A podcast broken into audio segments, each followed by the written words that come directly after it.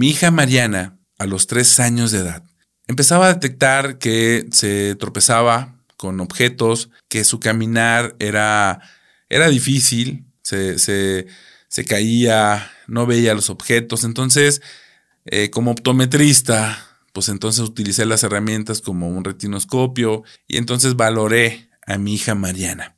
Tristemente me di cuenta que tenía una gradación de menos 3. Eh, trabajando con algunos oftalmólogos del norte del país, les pregunté que si era necesario ponerle lentes, pero la cultura en ese entonces era, no, déjala crecer un poco, a los 5 o 6 años vemos. Pues resulta que a los 6 años ya tenía menos 4 y luego entonces empezaba a tener menos 5, menos 5.25, menos 5.50. Hoy en día Mariana tiene una graduación de menos 7 dioptrías de graduación. Todo el tiempo ha usado lentes y entonces todo esto me explotó en la cabeza porque entonces todo lo estábamos haciendo mal. Estábamos solamente controlando a nuestros pacientes, lo estábamos corrigiendo, perdón, pero no estábamos controlando el aumento de la graduación. Todo mundo pensábamos que era la herencia, que habíamos pensado que era eh, la, el aumento natural por el crecimiento natural del globo ocular, pero no, lo ha generado la tecnología, lo ha generado que ya no salimos a las calles, lo ha generado la pandemia de COVID-19 que nos encerró en nuestras casas y que estuvimos eh, explotando los recursos digitales, las pantallas, la tablet, el celular, y entonces todo esto explotó a una nueva pandemia llamada miopía. Acompáñenme en este episodio. La información está muy, muy interesante. Hola, soy Rod Castañeda. Si quieres conocer lo más nuevo en el sector óptico, te voy a resumir mis 25 años de carrera. Si quieres hacer crecer tu óptica, este es tu podcast. Comenzamos. Hola, ¿qué tal? ¿Cómo están? Bienvenidos, bienvenidas. Yo soy Rod Castañeda. Les doy la bienvenida al tercer episodio de nuestro podcast Optométrica, donde voy a platicarles el día de hoy, en este episodio, una preocupación que tenemos la comunidad de optometristas, oftalmólogos en el mundo. Y eso se trata de la pandemia de la miopía. Ya nos adecuamos todo el mundo al tema de la pandemia por el COVID-19, pero hemos estado olvidando que durante esta pandemia estábamos atendiendo clases virtuales, reuniones por Zoom, em, clases en línea, etc. Esta nueva forma de vida nos llevó a usar equipos digitales, lectura más cercana que en la normalidad. Y eso generó que muchos pacientes miopes aumentaran su graduación, sobre todo los niños. Hoy somos 7.7 billones de personas en el mundo, de los cuales el 66% tiene astigmatismo, hipermetropía o simplemente no necesitan lentes. El 33.9% tiene miopía. Y de ese 33.9%, el 5.2% tiene una alta miopía. La miopía está siendo un problema hoy en la actualidad debido a la digitalización del mundo, ya que muchos niños desde, desde edades muy tempranas tienden a utilizar estos aparatos y los padres no ven necesario el atender el problema. Y es por eso que eh, cada vez tenemos más personas con miopía, astigmatismo o algún problema relacionado con la vista. La preocupación es que en el 2050 seremos 9.5 billones de personas en el mundo, en los cuales el 49.8% tendrá miopía y de ese 49.8%, 9.8 tendrán miopía alta. Estamos hablando de que uno de cada dos seres humanos en el planeta Tierra no podrán ver bien de lejos. Y esta es una oportunidad para todos los optometristas, para todos los oftalmólogos, en, en analizar este nuevo lente que genera Esilor con toda la tecnología posible, basado en muchos estudios científicos para poder ayudar a controlar la miopía en nuestra comunidad. Hoy estamos corrigiendo a todos los pacientes miopes que llegan a la óptica al consultorio, a la clínica, pero no estamos controlando el crecimiento del ojo. Y esa es la gran preocupación. Hoy se están atendiendo al 90% de los niños con lentes monofocales convencionales y solamente el 1.3 utiliza alguna forma de control para la miopía, ya sea con un lente de contacto o con un lente llamado Stellest. Y eso es lo que vamos a hablar el día de hoy en este episodio. Así que acompáñenme. Esilor en la presentación que hicieron este año con Stellest habla de una gestión activa y esta gestión activa habla de la repercusión sobre la salud individual, porque las altas miopías están generando glaucoma, desprendimiento de retina. Hablan también de una repercusión sobre la calidad de vida.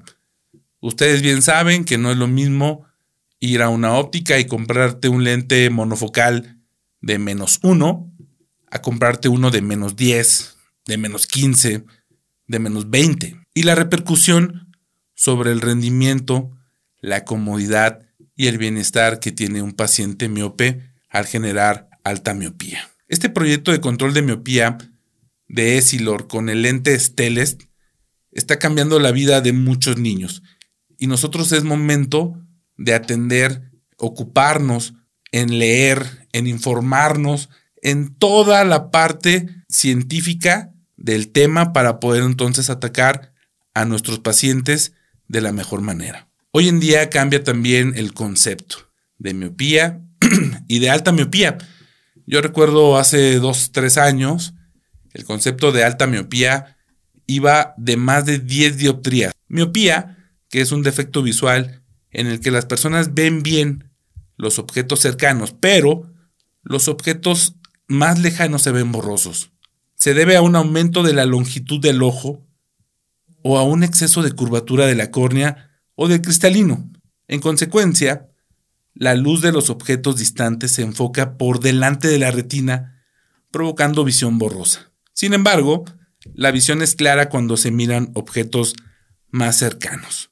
Hoy, el concepto de alta miopía es el siguiente. Es el defecto visual en el que la refracción o graduación en equivalente esférico es igual a mayor a 6 dioptrías, cuando la acomodación está en reposo. Entonces, bueno, pues vamos a platicar esta, en este episodio de este, del inicio, cómo es que inicia, cómo es que progresa la miopía en el ojo del paciente miope, sobre todo en estos pequeños pacientes, y cómo podemos detectarlos. Si un paciente al revisarlo de 5, 6 años tiene una graduación de más 0,75 en ambos ojos, significa que el paciente ya presenta un proceso de hemetropización muy acelerado, que significa que el paciente podrá presentar miopía en algunos años. De 7 a 8 años, con más 0.5, de 9 a 10, de más 0.25, y más de 11 años, el paciente es hemétrope. O sea, no necesita graduación. Para esto hay que analizar los factores que pueden desencadenar la miopía. Por ejemplo, los antecedentes familiares. Tenemos que preguntar hoy en día si papá, mamá es miope, si uno de los dos o los dos son miopes, entonces tenemos más antecedentes familiares que nos pueden relacionar a tener en nuestras manos un caso de miopía progresiva. Las influencias ópticas y ambientales como son los factores ópticos, si el paciente lee mucho, si lee de cerca, si tiene actividades de visión cercana o si también pasan tiempo al aire libre. Los antecedentes de los papás, tenemos que revisar. La miopía de los padres puede ser un factor de riesgo para que los niños presenten miopía. Un progenitor miope puede generar doble riesgo en el niño, pero dos progenitores miopes pueden generar cinco veces el riesgo de que el niño tenga miopía. El origen étnico también es importante. Para los niños asiáticos, la tasa de progresión de la miopía fue de casi una dioptría por año. Estamos hablando que si un niño chino a sus seis años tiene menos dos, a los 7 tendrán menos 3, a los 8 tendrán menos 4. En el caso de los, de los pacientes caucásicos, la tasa de progresión de la miopía fue de 0.55 dioptrías al año. En los factores ópticos hablamos sobre el desenfoque hipermetrópico. Pruebas científicas en animales demostraron que al corregir la miopía con lentes esféricos negativos, crean una hipermetropía y que la hipocorrección, graduar con menos poder esférico al paciente genera progresión de la miopía, hay que darle al paciente solamente lo justo, ni más ni menos. Y esa es la parte más importante. Estábamos trabajando en pacientes miopes con darle menos de lo que nos pedían para no sobregraduar al paciente. Estábamos haciendo esta hipocorrección, darle lo menos posible. Hoy toda esta regla cambia. Hay que darle al paciente lo justo, ni más ni menos. También las actividades de visión cercana cambian. En pacientes que practican la lectura, los niños entre los 5 y 6 años de edad que se volvieron miopes realizaron significativamente más actividad de cerca hasta de 19.4 horas por semana. El riesgo es que leer a poca distancia, a menos de 20 centímetros, durante periodos continuos más de 45 minutos, ya es un factor de riesgo. Yo pienso que las complicaciones visuales, como la miopía, son muy comunes en la actualidad.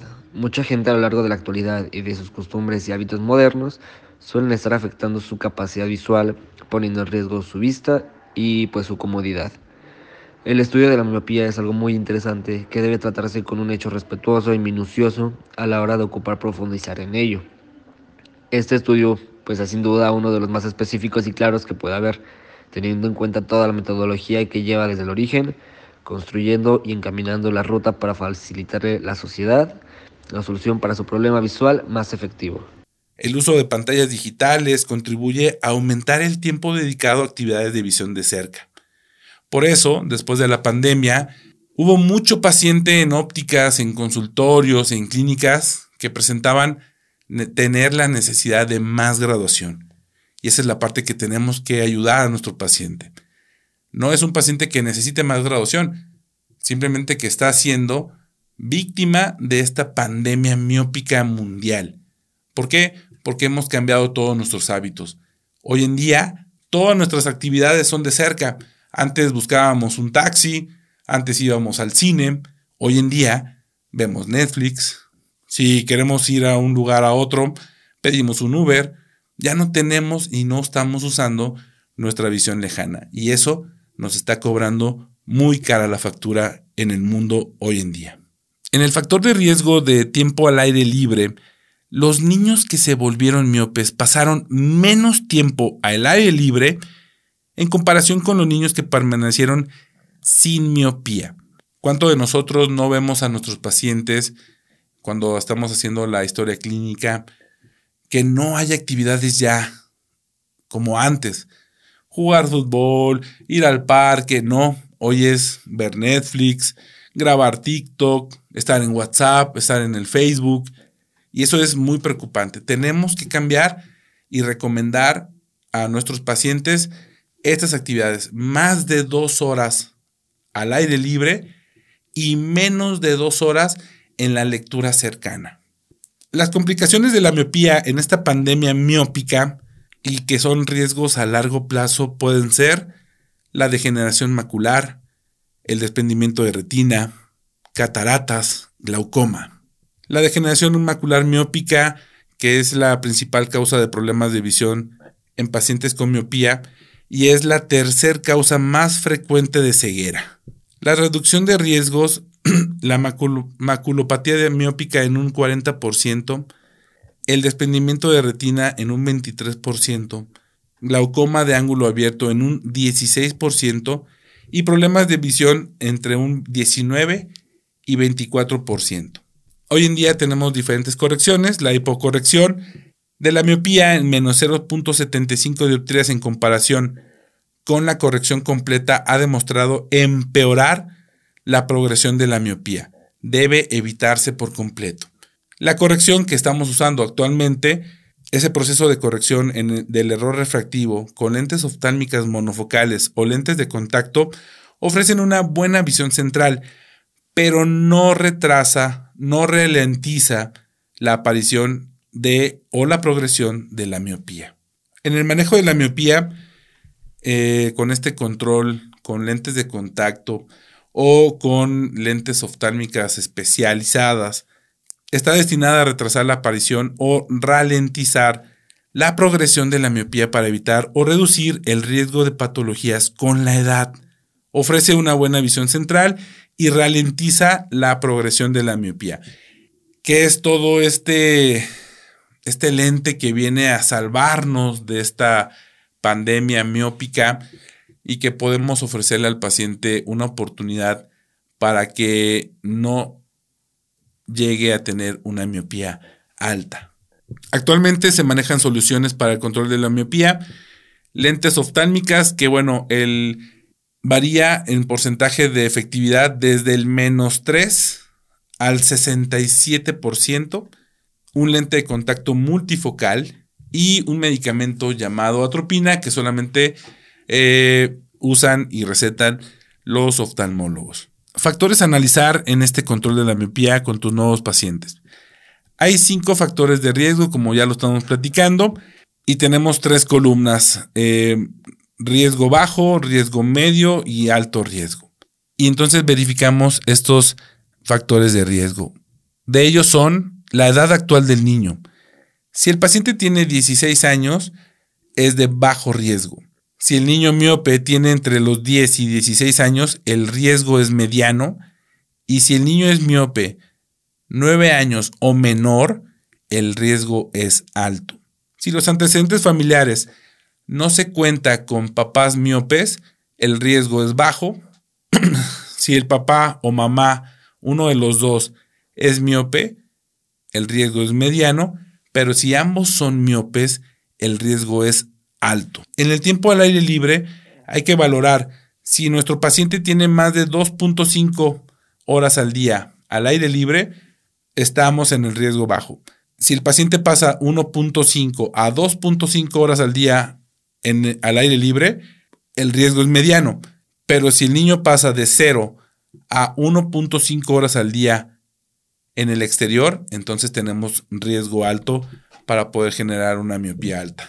Entonces, bueno, el tiempo en actividades de visión cercana de 0 a 2 horas por día, bajo riesgo, de 2 a 3 horas al día, medio riesgo, pero si el niño pasa más de 3 horas al día en actividades de visión cercana, entonces estamos estimulando a que la miopía aumente. Si el defecto refractivo en el riesgo de aparición de miopía tiene menos de 0,75 a los 6 o 7 años, el paciente lo contemplamos como alto riesgo. La progresión durante el último año. Si la progresión de la miopía en pacientes de bajo riesgo es de menos de 0.5 dioptrías por año, si el paciente eleva su graduación de 0.5 a 1.25 es medio riesgo, pero si el niño tiene más de 1.25 de aumento de graduación al año, lo contemplamos como alto riesgo. Si el paciente tiene bajo riesgo, solamente corregimos la miopía con lentes convencionales. Discutimos, también puede ser a futuro el control de miopía y lo revisamos cada 12 meses. Si el paciente tiene un riesgo mediano, discutimos y podemos comenzar entonces con el control de miopía. Lo revisamos cada 6 meses. Pero si el paciente tiene un alto riesgo, comenzamos el control de miopía urgentemente y lo revisamos cada seis meses. El manejo del paciente miope eh, con este control de miopía necesita tener una historia clínica detallada del caso porque obviamente necesitamos muchísima información. Tenemos que tener la evaluación de la visión binocular, la refracción objetiva y subjetiva, la evaluación del diámetro pupilar fotografía de fondo de ojo y verificar la longitud axial de nuestro paciente. ¿Para qué? Para poder tener todas las medidas, todas las pruebas necesarias para poder determinar y para poder empezar este tratamiento de control de miopía con el lente Stellest. Bien, pues como verán, tenemos una, una pandemia que nos preocupa, un problema de salud visual en nuestros niños y que tenemos la oportunidad de poder frenarlo con este lente Stellest que tiene, eh, no es un lente convencional, es un lente que cuenta con 1020 lentes asféricas que entonces mandan una estimulación al, al resto de la retina y eso manda señales al cerebro para decirle, oye, ya, detente, no crezcas, porque ya tenemos estimulado toda esta parte que no se estaba estimulando con un lente convencional. El costo a público va, a ir entre los 5 y 6 mil pesos. Ya está en México, ya lo podemos solicitar. No lo podemos pedir cualquiera, si hay que llegar con Esilor y pedirle la capacitación para poder manejar el lente Esteles de Esilor. Y ellos obviamente nos van a dar una, una capacitación y previo, perdón, posterior, nos darán una certificación que nos permitirá poder adaptar a nuestros niños un lente de control de miopía.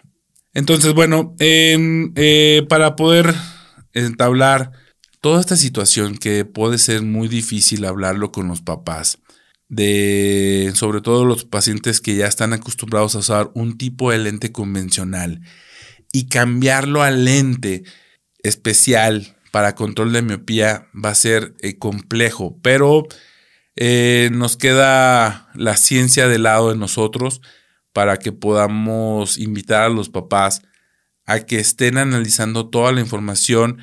Está la página de IMI, el Instituto eh, Mundial de la Miopía, que está arrojando información, que están dando todos los estudios que han hecho en los últimos años en niños, en animales, que ya comprobaron que este lente tiene un 67% de efectividad y que bueno, eh, pues obviamente va a los niños y esos niños van a usar este lente durante toda su adolescencia, posiblemente hasta los 18, 21 años de edad, cuando termina de desarrollarse el ojo humano. Para profundizar en el tema de control de miopía con lentes teles, vamos a realizar en el cuarto episodio, para que no se lo pierdan, un debate con dos muy buenos oftalmólogos que vamos a mantener el tema como sorpresa para que puedan ustedes eh, no perderse el próximo episodio, que puedan tener también estos puntos de vista diferentes. Quien, sí ha visto eh, resultados benéficos con este lente Steles y que también puede ser la otra parte que piensa que todavía no estamos listos para controlar el crecimiento o la longitud del ojo con un simple lente.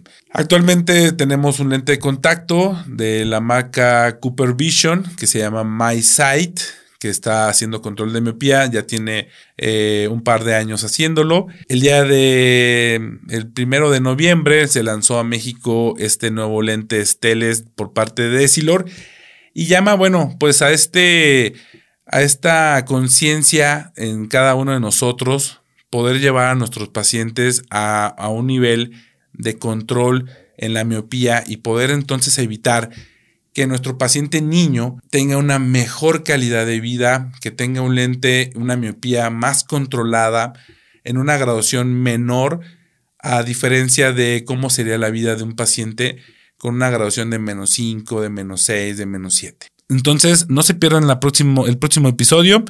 Va a estar muy interesante poder tener este debate con estos dos grandes oftalmólogos y entonces nos puede ayudar a ver si Stellest o el lente de contacto MySight podría ser una solución para el control de la miopía. Como siempre, fue un placer estar con ustedes en este tercer episodio hablando de un tema bastante polémico, sobre esta pandemia mundial de la miopía que tenemos que atender, que nos tenemos que ocupar en poder controlar a nuestros pacientes de la mejor manera para que tengan una mejor calidad de vida. No se pierdan el próximo debate en nuestro podcast Optométrica. Muchas gracias por escuchar. Gracias por darte el tiempo de escucharnos y crecer como ser humano. Si te gustó, te agradecería compartirlo en tus redes sociales. Soy Rod Castañeda y esto fue Optométrica. Que tus exámenes sean perfectos.